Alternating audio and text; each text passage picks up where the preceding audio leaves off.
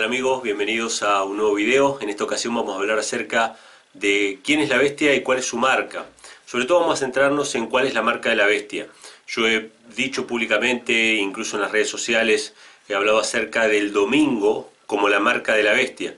Y hay muchos todavía que les cuesta creer esto. Entonces surgen un montón de hipótesis acerca de la marca de la bestia. ¿Será un microchip? ¿Será una vacuna? ¿Será Bill Gates, el anticristo? Bueno, hoy en día hay una gran mezcla acerca de diferentes tipos de interpretación profética sobre Apocalipsis capítulo 13, donde se mezclan conceptos evangélicos y cristianos tradicionales con conceptos bíblicos reales. Y hoy quiero centrarme en los conceptos bíblicos reales, es decir, quién es el anticristo, que es algo que ya está, por lo menos para mí, bastante claro, bastante claro en las escrituras, no hay duda sobre eso, es el mismo anticristo de la época de la Reforma, es el mismo anticristo de la época de los primeros siglos de la, era cristiana, eh, y no ha cambiado, es decir, el mismo anticristo que Pablo profetizó que iba a aparecer, el hombre de pecado, es el mismo que va a ser el anticristo antes de la segunda venida de Cristo. Así que sobre eso no hay duda, pero quiero establecer bíblicamente por qué el domingo es la marca de la bestia y lo voy a hacer a través de un documento que yo voy a dejar disponible en la descripción de este video, ustedes lo van a poder descargar, la bestia y su marca, donde yo voy a poner no solamente los textos bíblicos, están todos los textos bíblicos acá que voy a citar a continuación, no son muchos, pero son claros, son concretos, son muy puntuales, y también hay otras citas históricas que voy a dejarles para que ustedes puedan corroborar esta información que voy a presentarles a continuación. ¿Por qué es el papado la bestia y por qué la marca es el domingo? ¿Por qué es el domingo? ¿Pareciera caprichoso? ¿Pareciera algo inventado? No, absolutamente. Hay fundamento bíblico suficiente para establecer este punto y lo vamos a ver a continuación. Primeramente vamos a leer Apocalipsis capítulo 13, versículos del 15 al 18. Dice, y se le permitió infundir aliento a la imagen de la bestia, para que la imagen hablase y hiciese matar a todo el que no la adorase. Y hacía a todos pequeños, grandes, ricos y pobres, libres y esclavos, se le pusiese una marca en la mano derecha o en la frente. Fíjense qué interesante. Primer punto, habla acerca de adoración. El conflicto, en el tiempo final, en este tiempo que estamos viviendo, el conflicto no va a ser por si nos ponen una vacuna o no, porque eso lo pueden hacer por la fuerza. Y si lo hacen por la fuerza, no tenemos posibilidad de elección, no tenemos posibilidad de escapar de eso. El conflicto no va a estar basado en eso, el conflicto va a estar basado en la adoración, que es un acto voluntario del ser humano. A mí me pueden meter preso, a mí me pueden poner una vacuna, a mí me pueden torturar, pero en mi mente yo puedo decidir no adorar a Satanás y adorar sí solamente al Dios verdadero. Entonces es una cuestión de voluntad, es una cuestión de decisión, de adoración, y eso no se puede forzar. ¿sí? Por eso vamos a ver que el centro del conflicto está en la ley de Dios, no en otros derechos u otras libertades que nos puedan llegar a arrebatar, porque nos pueden quitar el derecho a la propiedad privada, con impuestos. Y Jesús dijo, dad al César lo que es del César. Nos pueden quitar el derecho a la libre circulación, como en la época de los romanos, que los judíos eran obligados a, a caminar con los romanos tantas millas. Y Jesús dijo, vayan con ellos dos millas. Entonces, ¿Se nos pueden arrebatar derechos civiles y libertades individuales? Sí se nos pueden arrebatar, pero eso no es la marca de la bestia. La marca de la bestia va a tener que ver con la ley de Dios, con la adoración al verdadero Dios, y reconocer cuál es su sello de autoridad en contraposición con la marca de autoridad de la bestia, que es una marca de autoridad humana, basada en la religión y la tradición humana, y en los dioses falsos. Entonces, ese va a ser el conflicto, fíjense, tiene que ver con la adoración. Dice así, y hacía que a todos, pequeños y grandes, ricos y pobres, libres y esclavos, se le pusiese una marca en la mano derecha o en la frente. Fíjense qué interesante. Nuevamente una referencia a la ley de Dios. En Deuteronomio capítulo 6, ustedes van a ver que ahí hablando acerca de la ley de Dios que está referenciada en Deuteronomio 5. En Deuteronomio 5 está la ley de Dios. En Deuteronomio 6, Dios le dice a Israel, a su pueblo, que ate la ley, esa ley que Dios le dio, que se la ate en la frente y que se la ate en la mano. Interesante, porque los judíos practicaron esto de manera literal, ¿no? O sea, ellos hicieron sus filacterias, unas cajas donde tenían parte de esa ley y se la ataban en la frente y se la atan en la mano. Hasta el día de hoy sucede eso. Pero Dios lo que quería decir era que nosotros la tengamos como frontales en nuestros ojos, que esté esa ley en nuestro corazón, que esté escrita en nuestro corazón, en nuestra mente, y que la pongamos por obra, por eso atada en la mano. O sea, convencidos de la obediencia a la ley de Dios y después que la practiquemos en nuestra vida diaria. Por eso es la mente y la mano, ¿sí? o la frente y la mano. Esta es otra referencia que tenemos que tener en cuenta. Dice que ninguno pudiese comprar ni vender sino el que tuviese la marca o el nombre de la bestia, el número de su nombre. Aquí hay sabiduría, el que tiene entendimiento cuente el número de la bestia, pues es número de hombre y su número es 666. Entonces vamos a ver dos puntos en este video.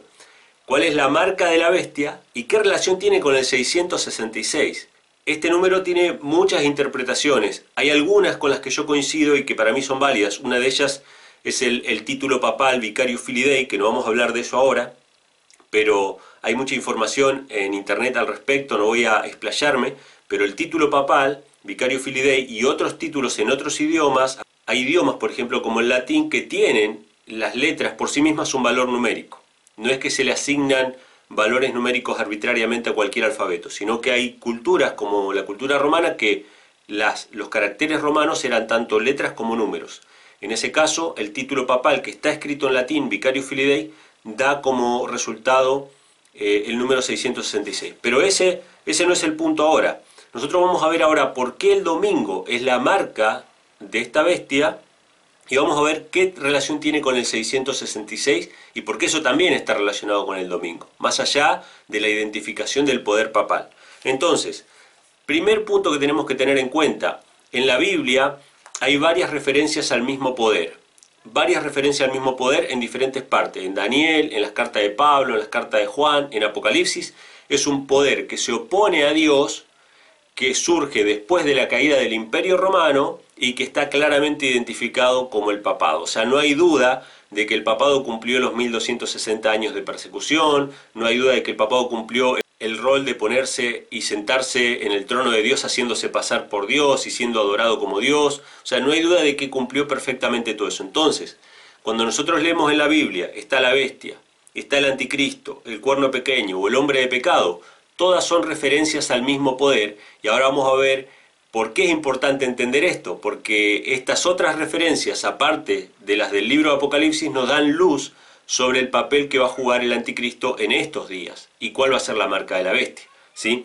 Entonces, si nosotros vamos, por ejemplo, a Daniel, capítulo 7, versículo 25, que habla del cuerno pequeño, que es una identificación de este poder que se opone a Dios y que surge después de la caída del imperio romano, dice lo siguiente, y hablará palabras contra el Altísimo y a los santos del Altísimo quebrantará, y pensará en cambiar los tiempos y la ley, y serán entregados en su mano hasta tiempo, tiempos y medio tiempo. Este poder opositor a Dios dice que pensará en cambiar los tiempos y la ley, o sea que es un poder que se opone a Dios, ¿de qué manera? Cambiando la ley de Dios, o intentando cambiar la ley de Dios. O sea que es un poder que se opone a la ley de Dios. Y, acá empieza a hacer ruido porque muchas iglesias evangélicas también se están oponiendo hoy a la ley de Dios. ¿sí? Desde sus púlpitos, desde sus predicaciones se oponen a la ley de Dios, diciendo de que la ley de Dios fue cambiada, pero en realidad el que cambió la ley fue el cuerno pequeño. El que abolió ciertos mandamientos, en este caso el del sábado, fue el Papa. Después lo vamos a ver a eso. Entonces, primera identificación, se opone contra la ley de Dios. ¿Cómo lo llama el apóstol Pablo en 2 de Tesalonicenses capítulo 2, versículos 3 y 7? Nadie os engañe en ninguna manera porque no vendrá sin que antes venga la apostasía y se manifieste el hombre de pecado, el hijo de perdición. Vamos con esta primera, con esta primera definición. ¿Cómo se lo llama? Al mismo cuerno pequeño, que Daniel lo llamaba cuerno pequeño, que se oponía a Dios y se oponía a su ley, Pablo lo llama el hombre de pecado, el hijo de perdición. Ahora, ¿qué significa ser hombre de pecado? ¿Qué es el pecado? Si nosotros vamos a la misma Biblia, en 1 de Juan capítulo 3, versículo 4, se nos da una definición bastante precisa acerca de lo que es el pecado. 1 de Juan 3.4 dice así, todo aquel que comete pecado infringe también la ley, pues el pecado es infracción de la ley. Fíjense qué definición más concreta, no hay, no hay lugar a interpretaciones. ¿Qué es el pecado? El pecado es infracción de la ley. Esa es la definición más clara y más concreta de pecado. Y este hombre de pecado, que era el que iba a pensar en cambiar los tiempos y la ley, se lo llama hombre de pecado, ¿por qué? Porque enseña a infringir la ley de Dios, por eso es el hombre de pecado. Pero el otro título que recibe de parte del apóstol Pablo está en el versículo 7 de 2 de Tesalonicenses 2 que dice, porque ya está en acción el misterio de la iniquidad, solo que hay quien al presente lo detiene hasta que él a su vez se ha quitado de en medio. El apóstol Pablo dice que ya en sus días estaba empezando a obrar el misterio de la iniquidad. Otra palabra importantísima que confirma esta idea. El misterio de la iniquidad ya estaba obrando, pero todavía había quien lo detenía. ¿Quién lo detenía? el imperio romano, hasta que no cayera el imperio romano, hasta que no se ha quitado el continuo, no podía aparecer la abominación desoladora que aparece en el libro de Daniel. Entonces, ¿cómo lo llama Pablo? El misterio de iniquidad. Y esa palabra iniquidad es muy interesante. Yo no soy una persona que aluda a los manuscritos griegos para tratar de buscar aplicaciones porque creo que en el español se puede entender todo. Pero para los que les gusta buscar eso, busquen lo, que significa en griego la palabra iniquidad y significa infracción de la ley. La palabra griega para iniquidad es anomía, que significa sin ley o infracción de la ley. Entonces, es hombre de pecado, es el misterio de iniquidad, es el que quiere cambiar los tiempos y la ley. Entonces, la definición más clara es que se opone a la ley de Dios, guerrea contra la ley de Dios, que es el fundamento del gobierno de Dios en los cielos y en la tierra. De hecho, si, ni siquiera conociéramos griego y buscáramos la palabra iniquidad en el diccionario, ¿qué significa en el diccionario la palabra iniquidad? Significa injusticia. Injusticia. ¿Qué es injusticia? Lo contrario de justicia. Vayan al Salmo 119, versículo 172, y vean lo que dice. Hablará mi lengua tus dichos porque todos tus mandamientos son justicia. Si este hombre de pecado es el misterio de la iniquidad, que es la injusticia, es que se opone a los mandamientos de Dios, porque todos los mandamientos de Dios son justicia. Fíjense, todas estas definiciones nos muestran que el anticristo en estos últimos días va a ser un poder que se oponga a la ley de Dios y su marca va a estar relacionada con un cambio en la ley de Dios. No hay duda de eso. Pero antes de ver las evidencias históricas al respecto, vamos a la contrapartida. Si la marca de la bestia tiene que ver con un cambio en la ley de Dios o una oposición a la ley de Dios, el sello de Dios tiene que ver entonces con la obediencia a la ley de Dios, a todos sus mandamientos. Si nosotros nos vamos, por ejemplo, a Isaías capítulo 8, versículo 16, habla acerca de sellar a los discípulos de Dios. ¿Y cómo lo sella? Dice así, ata el testimonio, sella la ley entre mis discípulos. ¿Qué era lo que iba a atar? El testimonio y qué iba a sellar la ley entre sus discípulos. O sea que los discípulos de Dios que están sellados por Dios, están sellados con la ley de Dios. ¿sí? Más específicamente después vamos a ver que tiene que ver con el cuarto mandamiento, con el sábado, pero ahora es general. La ley de Dios, toda completa, es parte del sello de Dios. Por eso es que los judíos se ataban las filacterias con partes de la ley de Dios en la frente o en la mano, haciendo referencia a la indicación de Deuteronomio 6 de atar la ley en la frente y en la mano. Dios nos mandó que atemos la ley en la frente de la mano. ¿Quiere que usemos filacterias? No, quiere que tengamos la ley escrita en nuestro corazón y que la pongamos por obra. Por eso dice, ata el testimonio y sella la ley entre mis discípulos. Vamos a Hebreos, un texto del Nuevo Testamento, porque siempre salen los cristianos a decir, no, pero eso del Antiguo Testamento. Bueno, vamos a un texto del Nuevo Testamento. Hebreos capítulo 10, versículo 16. Este es el pacto que haré con ellos después de aquellos días, dice el Señor daré mis leyes en sus corazones y en sus mentes las escribiré. ¡Wow! Ata el testimonio, sella la ley entre mis discípulos. Escribiré mi ley en sus mentes y en sus corazones. O sea, el pueblo de Dios tiene la ley de Dios en sus corazones, el hacer tu voluntad, Dios mío, me ha agradado y tu ley está en medio de mi corazón, como dijo Cristo, porque esas palabras son de Cristo el pueblo de Dios guarda los mandamientos de Dios, mientras que los que reciben la marca de la bestia, y esa bestia y su marca tienen que ver con la infracción de la ley, con el pecado y la iniquidad, van a desobedecer a Dios. Interesante. Pero vamos a un texto más concreto todavía, Apocalipsis, que es el tema que estamos hablando, en el mismo contexto de lo que estamos hablando.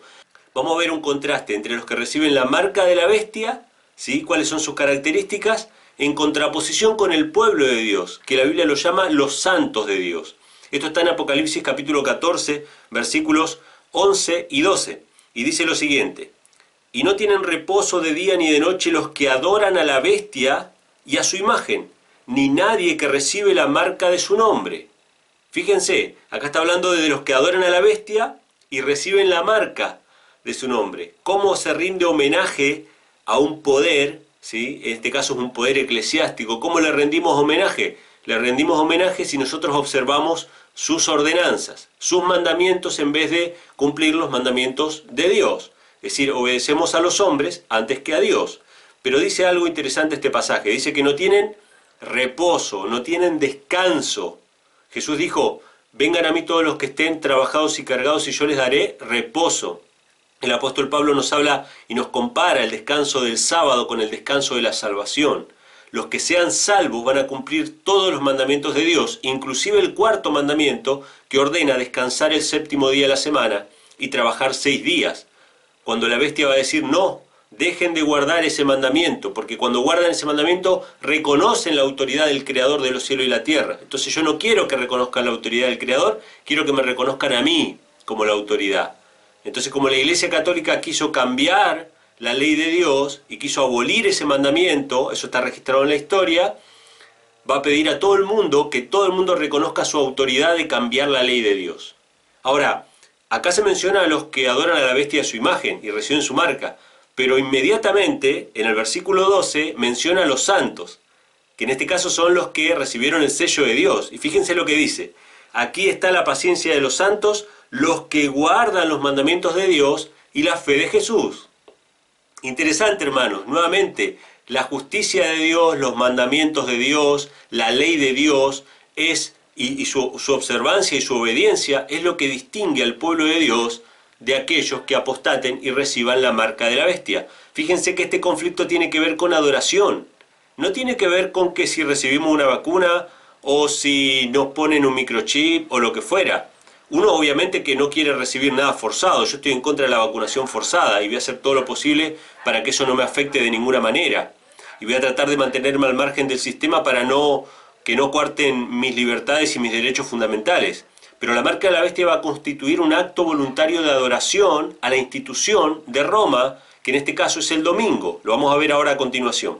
Entonces, acá tenemos un fundamento bien claro de que la bestia se opone a la ley de Dios y que tiene una marca que la va a poner sobre todos aquellos que, que decidan adorarle. ¿Cuál es esa marca? Yo propongo que es el domingo, pero no voy a dejar mis palabras, sino que voy a dejar que la misma bestia, que la misma institución romana, a través de sus escritos, a través de sus comunicados, sus publicaciones, lo diga con sus propias palabras de que el domingo es su marca de autoridad. Vamos a leer algunas citas que están todas en este documento que se los voy a dejar para que ustedes lo puedan descargar.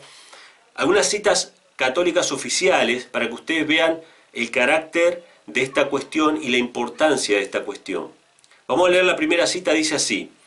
Quizá lo más atrevido, el cambio más revolucionario que la Iglesia jamás haya hecho, ocurrió en el primer siglo. En realidad la historia demuestra que fue siglos más tarde, ¿verdad? El día santo, el sábado, fue cambiado del sábado al domingo.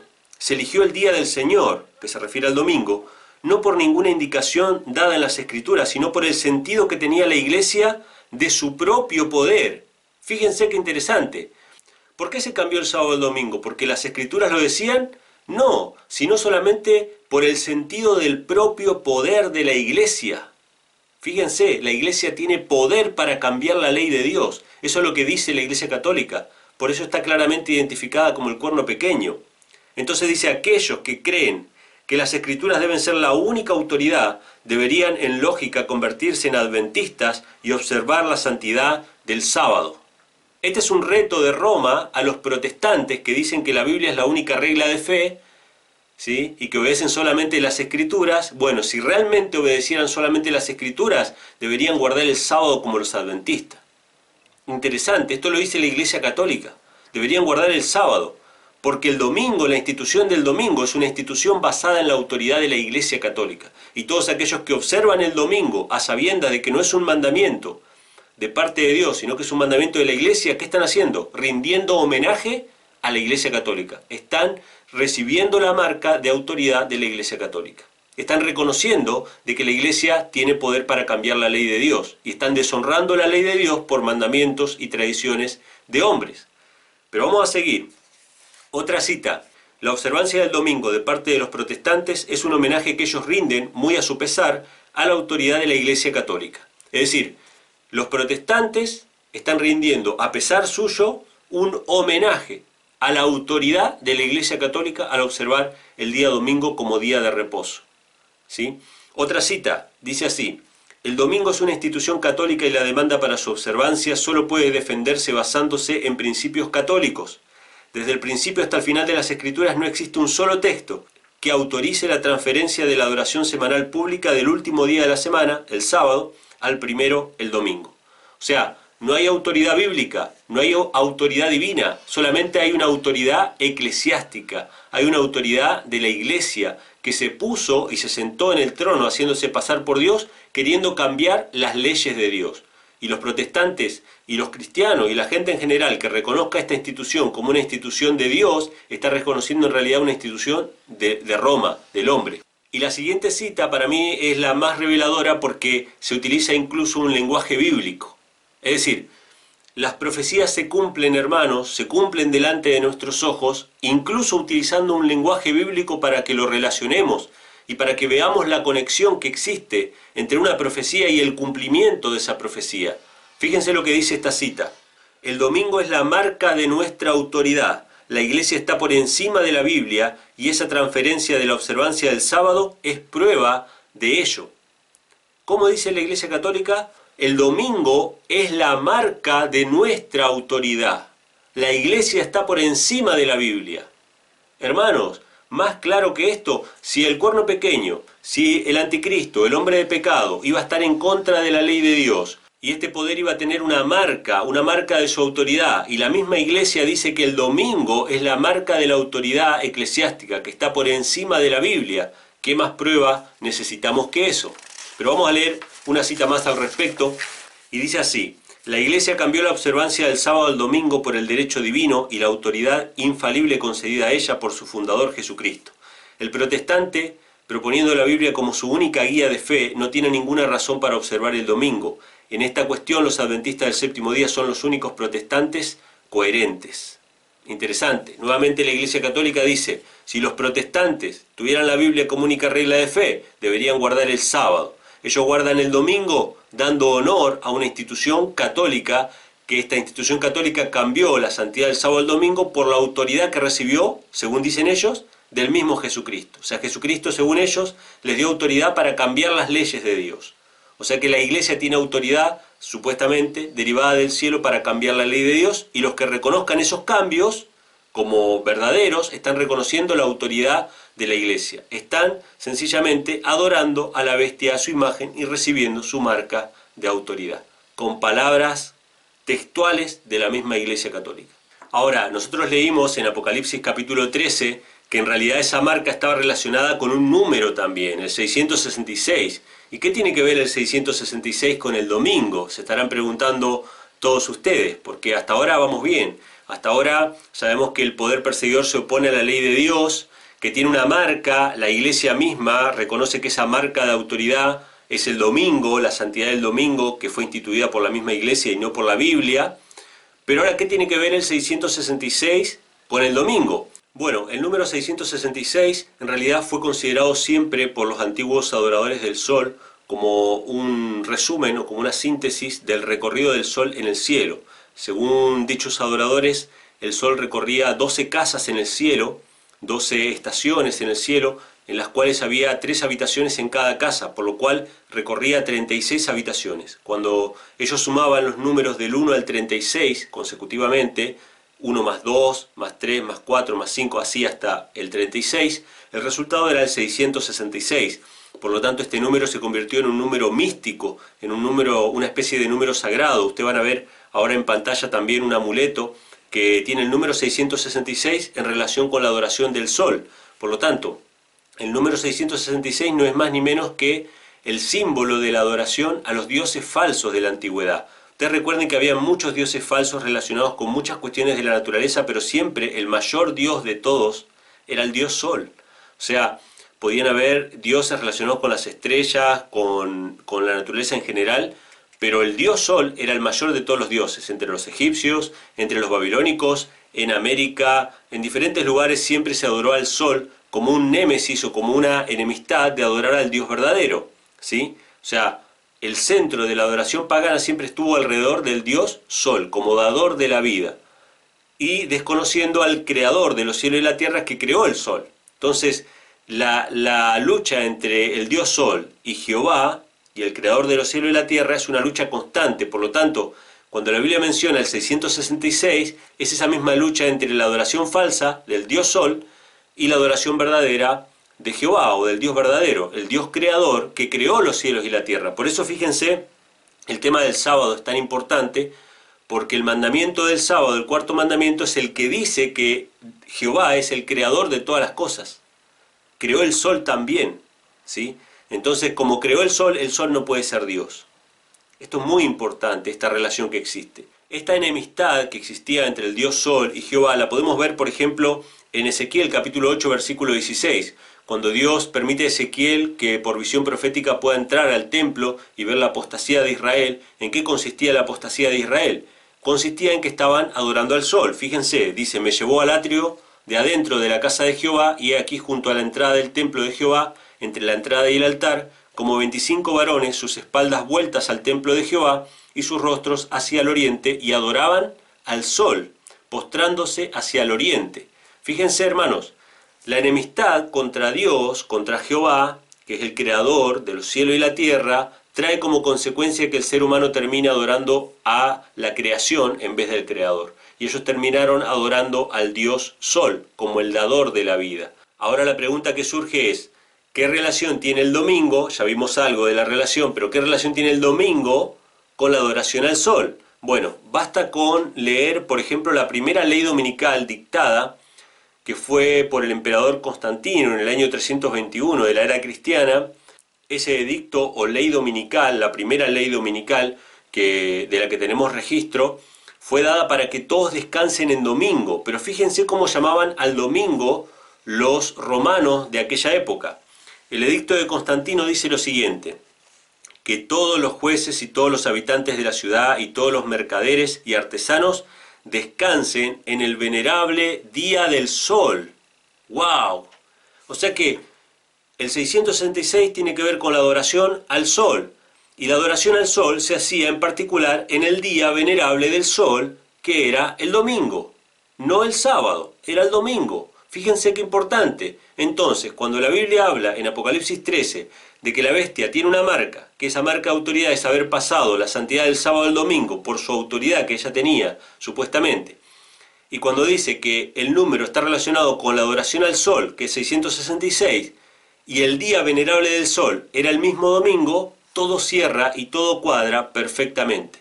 Cuando surja la marca de la bestia, va a haber un conflicto en todo el mundo cristiano, donde se va a estar debatiendo constantemente si la ley de Dios sigue vigente o si el hombre puede cambiar la ley de Dios. Si debemos observar el sábado como séptimo día de la semana en día de conmemoración del Dios creador de los cielos y de la tierra, o debemos observar una institución humana basada en las religiones paganas de adoración al sol, que es el domingo, como marca de autoridad de la Iglesia Católica. Esto lo podemos ver, hermanos y amigos, hasta el día de hoy. Hasta el día de hoy, los nombres de los días de la semana tienen relación con los dioses falsos. ¿sí? En el caso del inglés, todos los días de la semana tienen relación con los dioses falsos. Pero el día domingo, justamente, es el día que se llama Sunday. Es decir, es el día del sol. El día del sol. Y en español, domingo significa el día del Señor. Pero ya sabemos que no es referido a Cristo, sino que es referido al Señor Dios Sol, es decir, está relacionado con el Dios Sol, con el culto solar, con el culto pagano. Por eso es que la institución del domingo como una ley dominical, primeramente nacional en Estados Unidos y después a nivel universal, va a ser lo que va a constituir la marca de la bestia. Se va a debatir en todas partes del mundo cristiano, se va a debatir sobre si el sábado es el verdadero día de adoración a Dios o el domingo es el verdadero día de adoración a Dios.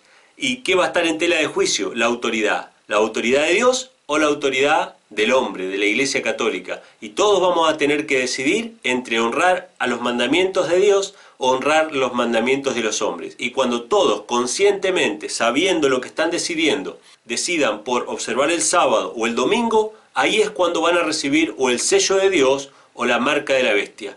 Unos van a ser atados y sellados con la ley de Dios y otros van a ser marcados con la marca de autoridad de la Iglesia de Roma, que es el domingo, dicho por ellos mismos. Entonces, en conclusión, me gustaría acabar con un pasaje bíblico que dice lo siguiente. En Hechos de los Apóstoles capítulo 5 versículo 29 dice así, es necesario obedecer a Dios antes que a los hombres. Eh, en la época de los apóstoles ellos vivían bajo un imperio, el imperio romano.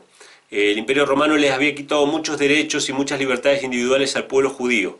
Pero ellos no protestaban por esas cuestiones. Ellos no protestaban por que los encarcelaban, porque los hacían llevar dos millas, porque eh, les cobraban impuestos, porque no tenían libre circulación, porque les faltaban muchas libertades. No protestaban por eso.